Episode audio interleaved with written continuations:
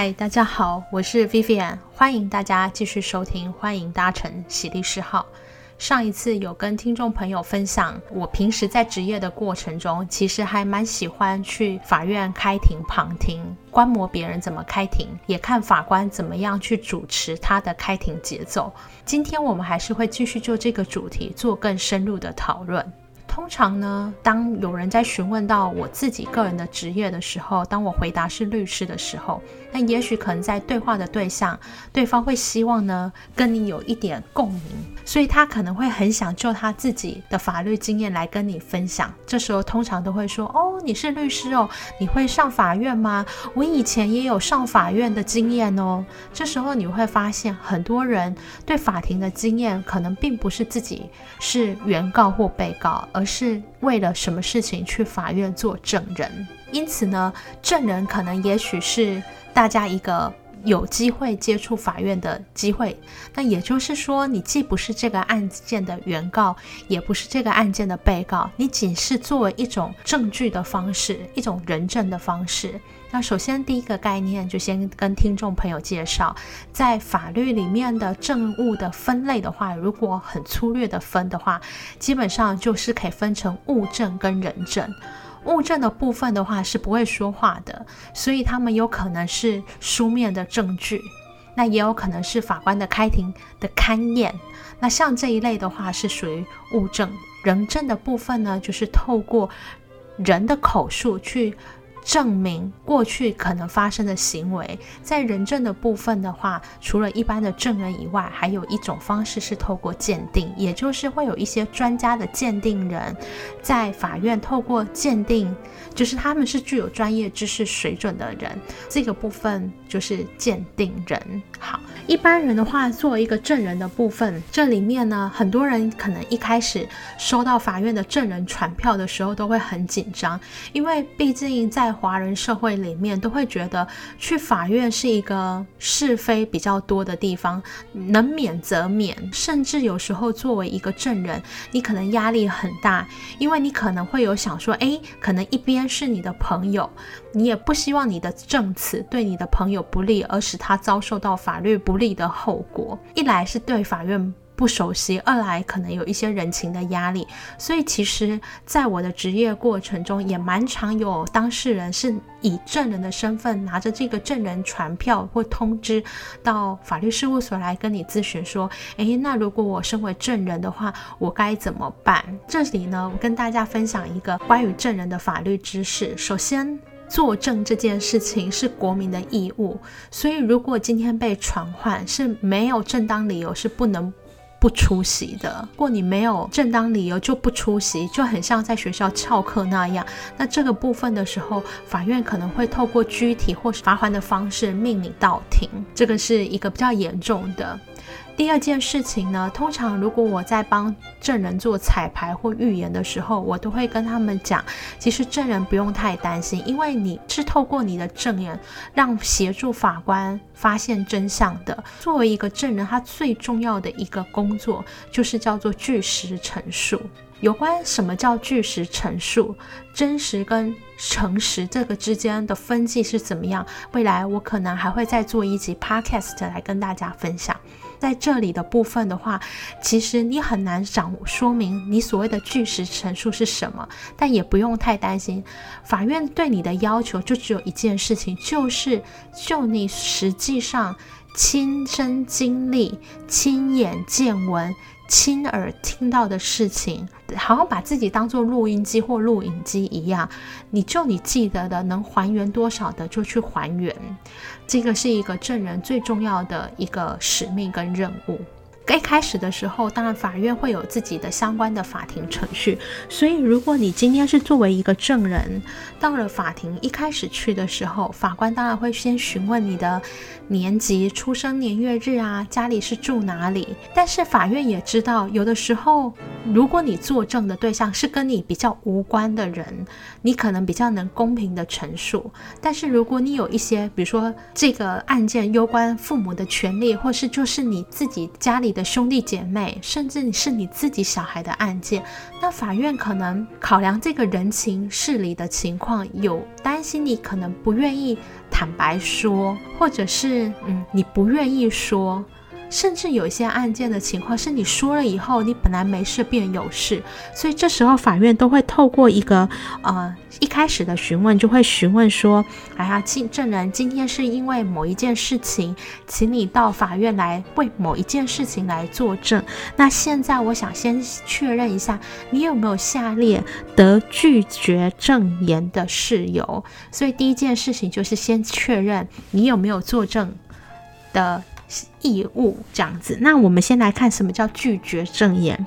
这一件事情就是法律考量人情的部分。第一件事情是这个，你只是这个案件当事人的配偶、前配偶、未婚配偶或四等亲内的血亲、三等亲内的姻亲或曾经有亲属关系者。这里面有可能有一些利益纠葛，所以不适合当证人的情况。甚至是如果假设你为某当事人作证的时候，会导致呢，导致你自己相关的配偶或前配偶，也就是我刚才所念的这些关系人里面，会产生财产上的直接损害，甚至呢，会有使自己呢被刑事法律诉追的危险。还有另外一种是以。比如说，假设你作证的情况是因为你握握有特定的秘密义务而不能说的情况，那像这一类的部分就是属于你可以拒绝证言的情况。如果你跟法官说，法官不好意思，我今天这一件事情呢，如果我作证的话，可能会导致我的配偶有一些直接的财产上的损害。那在这个情况之下，我拒绝证言，那法院就也没有办法请你一定要开口作证。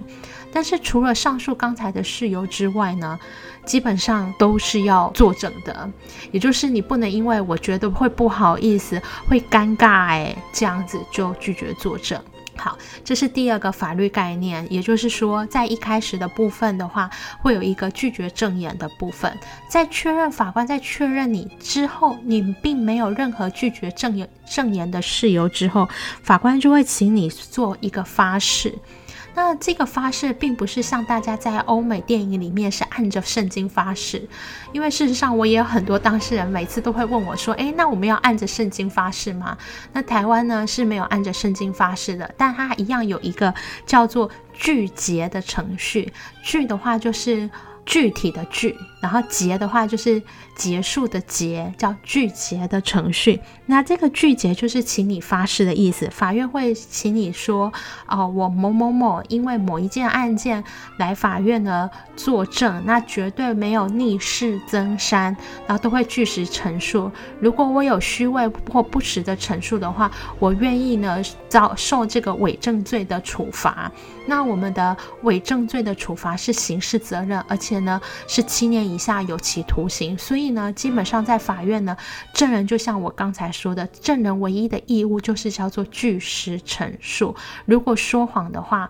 是会有伪证罪的。好，这一个是有关证人的部分。接下来呢，再稍微了解一下这样的一个概念以后，大家大概对于作证的情况就不用太担心。但是实际上呢，对于在执业的过程中，其实问证人来说，对律师来说，我自己觉得压力还蛮大的。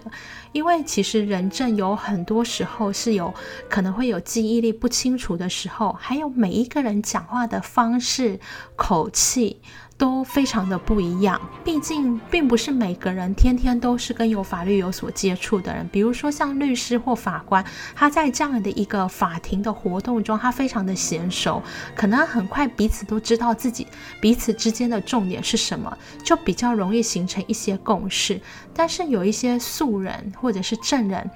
他的平时讲话的方式跟呃律师的讲话方式不太一样，所以有的时候你要怎么样精准的询问问题，让证人可以顺顺的讲他所亲身亲历经闻的时候，呃，像有时候在询问证人的时候，就会有一些碰到一些我觉得我自己泛称为《世说新语》的片段，比如说这一个部分的话，这是一个土地纠纷的案子，那法官想要厘清，通常来说，如果这一个呃，房子或不动产的是我的，我通常就会把权状放在自己的手边，自己好好的保管，比较不可能权状放在别人那边，因为毕竟自己的财产自己保管，理论上是属于常态的的情况。那这个案子就很特别，因为呢，房子是爸爸的，但是呢，权状却是在女女儿那边，所以法官呢就想要问证人说：“诶，那怎么会有这样的情况呢？”法官就问证人说：“你好，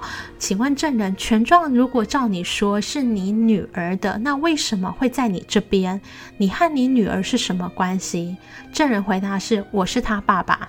法官说：“我知道你是他爸爸。”我想问的是，你们是什么法律关系？这时候证人说，我们是父女关系。我猜证人一定觉得法官很笨。那法官就有一点无奈啊，他就说：“你们是父女关系，我知道，但你们在法律上是什么关系？权状才会在你到这里。”这时候证人又很生气，说：“法官，你怎么会？你没有念过民事的亲属法吗？我就是他的父亲啊！”那像这样的对话就来来回回好几次，我自己在旁后面旁听就是。都快要笑倒了，因为其实就像我刚才讲，法官想要问的是说，你女儿，比如说为什么你权状是在你这边？你比如说法官想要得到的是说，因为我女儿请我帮她保管。想要知道为什么权状会跑到你这里，但是因为可能是问问题的关系，所以法官这样问说，你们是什么关系？他心想我们就是父女关系，就会造成一种鸡同鸭讲的情况。这也就是我在说的，平时在说，就有时候你在问证人，你问的问题他不一定第一时间明了，你想要了解的是法律上的委托啦、赠与的关系，他可能是会想到另外一个，比如说像亲属法上的关系，这个也是。一个最典型的例子，那像有些证人，因为台湾可能大家就是都是很多都是做那种好宝宝，都会希望自己的答案能迎合询问者的期待。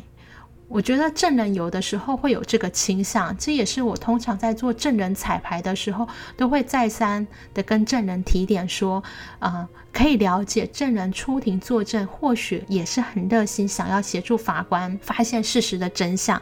就自己所知道的可能会知无不言，那这没有关系，但就自己所不知道的。就直接回答不知道，不要就是凭空乱猜测，因为我觉得人性有的时候是这样。今天你好不容易成为全场的焦点，大家都把希望放在你身上，都希望从你身上获得到一些某些的事实的真相或解答的时候，有时候人可能不知道是肾上腺素使然，还是一种虚荣心作祟。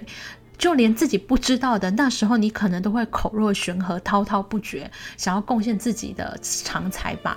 所以呢，这个案子也是有一点类似的。这个是一个跟一个房屋转卖投资有关的。那法官在开庭的时候就问证人说：“那我想请问一下证人，那个房子后来卖多少钱？你知道吗？”那证人就很有个性说：“这不是重点。法官，你问这个干嘛？这个房子后来卖多少钱不关我的事啊。”法官就心里想，是不是重点是由我法官来判断的？只要你回答知道或不知道就好。那证人就问法官，很好笑，他就证人就问法官说：“那法官，你希望我回答的问题是知道还是不知道？你希望我回答的答案是哪一个？那你就选那个答案好了。”这个就是很典型的，就是我们可能会想要去迎合别人的问题，想要去猜测询问者他想要给的问题是什么样的答案。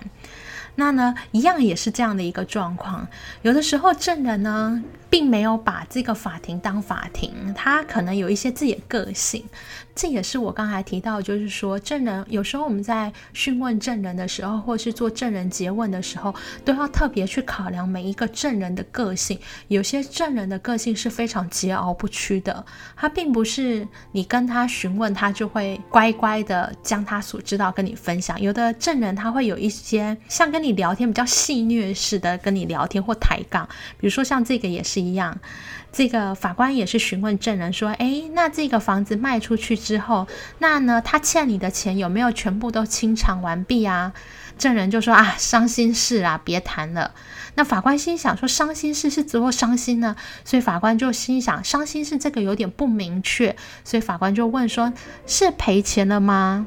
证人心里说：“啊，法官，你还要我交代我是怎么赔，赔多惨，怎么赔吗？这个法官你也问太多了吧？有没有？就是证人有时候会抗拒你的问题，这也是一个我觉得还蛮需要去注意的事情。像在一个证人的时候，我们并不会直接问最核心的问题去问证人，比如说像有个案子，想要知道呢，你有没有看到对方去抢劫这样的一个现象的时候，我们并不会只问证人一个问题，说你在某年某月某日有没有看到某某某骑一台摩托车抢劫了啊、某一个人的钱包？其实我们并不会直接这样问，为什么呢？因为呢，我们必须要去检查。证人的证词是不是可信？所以我们可能会先做一些前提的建构。这个有点像听众朋友在一般看电影的时候，看电影可能就是这个男主角跟最后爱上这个女主角，他们最后历经千辛万苦终于在一起。可是电影并不会马上拍说他们两个人在呃告白那个瞬间就在一起，因为这样子的话，你故事就完全失去新鲜感。你必须要先从男主角的背景、女主角的背景，那他们之间是怎怎么样相遇的过程，发生了什么样的过程，然后怎么样的克服万难，最后在一起，你总是要有一个结构出现。那其实，在讯问证人的时候也是一样。你今天把一个证人叫到台前，不会去问他最核心的关键，因为你比如说以一个刚才这个抢劫的现场好了，你就先必须确认这个证人在某一个时间点他看到的景色是什么样的情况。他回复他的记忆力，为什么呢？因为也许他可能记错天了，时间顺序都不对，本来那一天是晴空万里的，他却讲成下雨天。那这个部分就要先确定证人的记忆是不是可靠，还有有的时候是跟视力有关系，也许证人近视也很重，他可能只能看得到前面五十公尺的部分，但是再往后就看不到了。所以这个些部分我们就会去询问说，哎，那你在过在等过马路的时候，你现在你是看左边看右边，你看到了什么？先把这个背景的还原先还原出来以后，才会循序渐进的去问到最刚才最关。性的抢劫这一个瞬间，那同样的时候，其实这个是一个法律上的逻辑，就是它有一个铺陈的过程。但是有的时候证人呢，没有常呃做这样类似的这样的一个思考，或是或是对法庭的作证程序不了解。他有的时候就心里想说：“你们这些法律人啰啰嗦嗦，到底是在做什么？就是有事赶快讲啊，干嘛要牵拖一大堆？像这个也是在法庭中我在旁听的时候听到的。因为法官呢，想要询问的是这个通行权的有无，也就是说，有的时候我们的土地成为一种代地，那大家就心里想说，像是口袋一样，你今天那个在口袋中心里面的地，它出入都需要用到别人的地的时候，这里就会有形成。”一个通行权有无的部分，那法官这个证人就很生气，因为法官就会询问很多前提的事实。这时候证人就很不耐烦，就：“法官啊，我都拨空来了，这件事的争点就是通行权的有无，你要么就直接问我，不要弯弯绕绕的问重点就好了。”